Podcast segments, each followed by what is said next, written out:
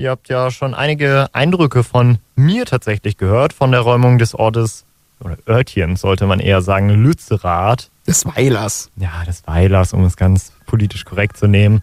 Und die ist am Mittwoch ja tatsächlich gestartet. Und wir beide, beide waren ja dort, oder Alex? Richtig, ja. Äh, beeindruckend auf jeden Fall, um sowas mal zu sehen, was da so abgeht. Und noch immer harren ja einige AktivistInnen dort aus in den zahlreichen Baumhäusern oder Stelzenhäusern. Auch wenn es in den letzten zwei Tagen offenbar ja schon merklich weniger geworden sind. Das muss man ja schon so sagen. Naja, als wir dort am Mittwoch waren, haben wir uns gedacht, eigene Eindrücke sammeln. So für uns ist ja schön und gut. Aber wäre schon ganz cool, auch noch einen anderen Blick auf das Ganze dort zu haben und auch mal die AktivistInnen zu Wort kommen zu lassen. Und zu hören, wie sie das Ganze so wahrnehmen und wie sie dort leben in den Strukturen, in den sogenannten in Lützerath. Gesagt, getan. Also heute ist der erste Tag, wo wir sozusagen nicht mehr auf dem Boden sind und wir haben alles hier oben in den Strukturen, sodass wir nicht runtergehen müssen. Wir haben Essen und ausreichend Trinken. Wir haben ein Klo, wir haben Betten und warme Schlafplätze oder genug Schlafsäcke vielleicht eher. Genau, also letztendlich ist es schon die Idee, nicht mehr auf den Boden zu gehen. Und viele Baumhäuser sind auch, oder viele Strukturen sind vernetzt, dass es so eine Traverse gibt oder so ein Walkway durch die Luft sozusagen. Also sind so Seile durch die Luft, dass Dinge auch ausgetauscht werden können, wenn es irgendwo fehlt und Menschen sich trotzdem noch bewegen können durchs Dorf. Ich meine, so wie wir jetzt gerade wohnen, das ist ja, das ist ja der Ausnahmezustand. So die letzten zwei Jahre haben wir hier ganz anders gewohnt und haben uns frei durchs Dorf bewegt. Genau, und grundsätzlich sind wir hauptsächlich jetzt nur noch in unseren Strukturen. Die jetzt ja zunehmend von der Polizei geräumt werden. Besonders krude an der Sache. Die AktivistInnen wurden und werden zum Teil mangels Transportkapazitäten der Polizei in Bussen von RWE abtransportiert. Da gab es dann natürlich auch wieder Stimmen über eine unzureichende Distanz zwischen Polizei und den Energieunternehmen RWE. Ja, und umstritten ist natürlich auch, ob die Kohle aus Lützerath überhaupt gebraucht wird. Die BefürworterInnen der Räumung und des Abbaus sagen ganz klar ja und betonen darüber hinaus, dass Lützerath ja eh nur aus wenigen längst verlassenen Gehöften, also so vier bis fünf Höfen bestehe. Ein vermeintlich kleiner Ort, der also für die Aktivistinnen aber eine hohe Symbolkraft trägt. Es geht auch schon um die Kohle, die hier und im Boden ist und um die Grube, die irgendwie nur noch wenige Meter von uns entfernt ist. Ich meine, die Grube hier ist die größte CO2-Quelle in Europa. Es hat einen riesen Impact und die Kohle, die hier bereits verfeuert wurde, hatte in der Vergangenheit auch einen großen Impact. Aber es gibt natürlich noch viele andere CO2-Quellen auf dieser Welt. Genau, und deswegen ist es auch ein Symbol, einfach auch von Widerstand und globaler Klimagerechtigkeit. Denn es geht nicht nur um, wie viel CO2 ist in der Luft, es geht auch um, wie sind die Systeme aufgebaut, wie viel Diskriminierung äh, steckt in diesem System und das ist alles Teil der Klimagerechtigkeitsbewegung, dass das verändert wird und dekonstruiert wird. Also sowohl ein Zeichen gegen die Förderung von Braunkohle vor Ort am Tagebau Garzweiler und gegen den Entschluss der Bundesregierung, Lützerath zur Räumung freizugeben und gleichzeitig auch ein symbolisches Zeichen für mehr Klimagerechtigkeit. Und man muss ja auch sagen, Max, wir haben uns ja den äh, Aussichtspunkt auch angeschaut, bevor wir nach Lützerath reingekommen sind. Und es ist ja schon eine ja, beeindruckende oder schockierende, je nachdem, Aussicht über die Ausmaße dieses Abbaugebiets, oder? Wie war dein Eindruck?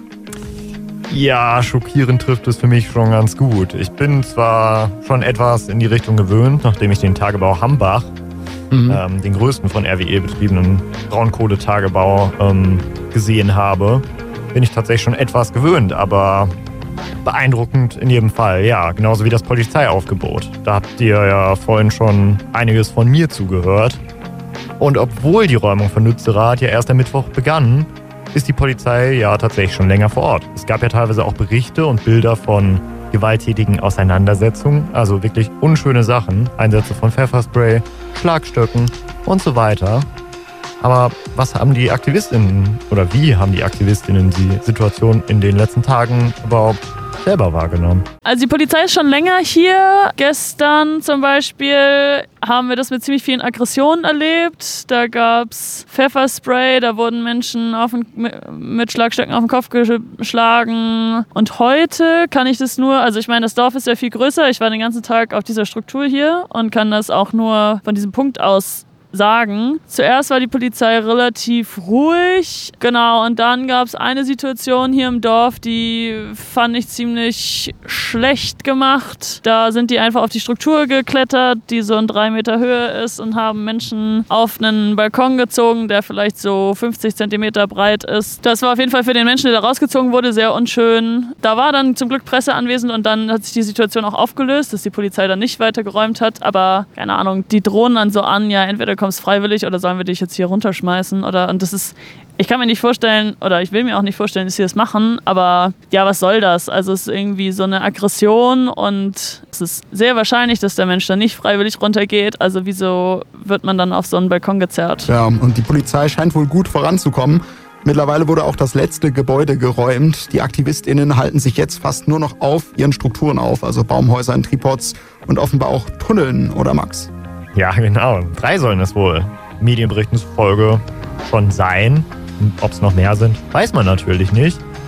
Und generell ist das natürlich die äh, Strategie der AktivistInnen. Also möglichst lange in Baumhäusern, Tunneln und auf Tripods auszuharren und ein Zeichen zu setzen, bis es wirklich gar nicht mehr anders geht.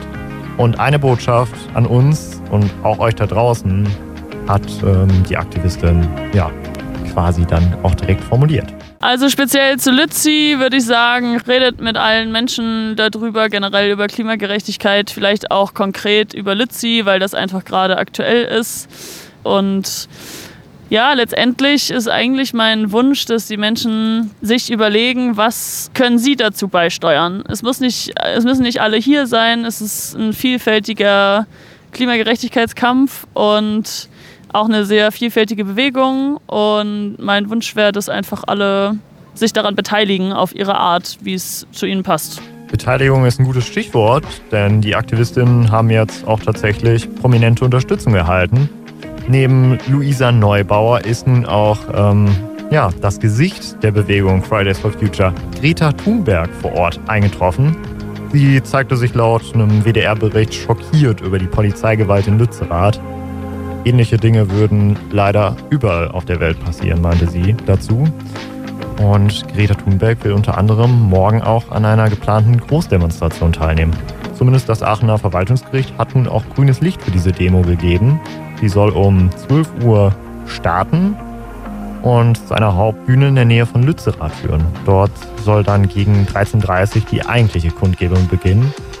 Und es soll unter anderem vom Bahnhof Erkelenz Shuttlebusse zu besagter Demo geben. Mhm. Und den Geschehnissen aus Lützerath kann man natürlich auch im Netz folgen. Die AktivistInnen selber sind auch auf einigen Plattformen präsent, wie sie uns verraten haben. So, auf Instagram und Twitter gibt es Lützi lebt, so einen Infokanal oder auch auf Telegram und es gibt auch alle Dörfer bleiben, die ziemlich viel dazu, also so Lützi-spezifisch posten. Ende Gelände ist ja auch äh, meistens sehr gut mit vernetzt und berichtet darüber. Genau, das sind, glaube ich, so die Kanäle, über die von uns so Dinge rausgeht oder von diesen Gruppen, die hier sind. Ja, und ansonsten reden wir auch mit vielen PressevertreterInnen darüber. Mhm, ganz frisch ist übrigens auch die Meldung hereingekommen, dass in der Nähe von Lützerath noch weitere Enteignungen nötig sein könnten. Das hat das Energieministerium von NRW heute auf Anfrage bestätigt. Einige für den Tagebau vorgesehene Flächen sollen RWE noch gar nicht gehören. Mindestens ein Grundbesitzer will laut WDR-Informationen sein Land nicht zur Verfügung stellen. Also auch an der Front bleibt es offenbar spannend. Ja, wir bleiben natürlich für euch dran. Morgen dann, wie gesagt, die Großdemo von Fridays for Future in der Nähe von Lützerath. Wir sind da vielleicht sogar auch vor Ort. Und ja, wir halten euch weiter auf dem Laufenden. Ähm, ja, als nächstes kommt jetzt aber, glaube ich, erstmal wieder etwas Musik. Aber natürlich noch der Hinweis. Genau, das darf ich an der Stelle nicht vergessen. Ähm, wir haben auch noch Beiträge, ja, Bilder und äh, eventuell auch Videos. Ähm, zu, zu den, unseren Eindrücken, um die noch etwas mhm. zu verbildlichen, aus Lützerath ähm, auf Instagram veröffentlicht. Äh, Campus FM, at Campus FM Radio heißen wir dort. Dann verpasst ihr nichts mehr und jetzt gibt es erstmal wieder ein bisschen Musik. Das ist die gute Ulrike mit Falling Apart. Klingt das gut? Ja, finde ich super. Toller Ja. Song. Finde ich auch super. Dann geht es jetzt ab damit. Campus FM.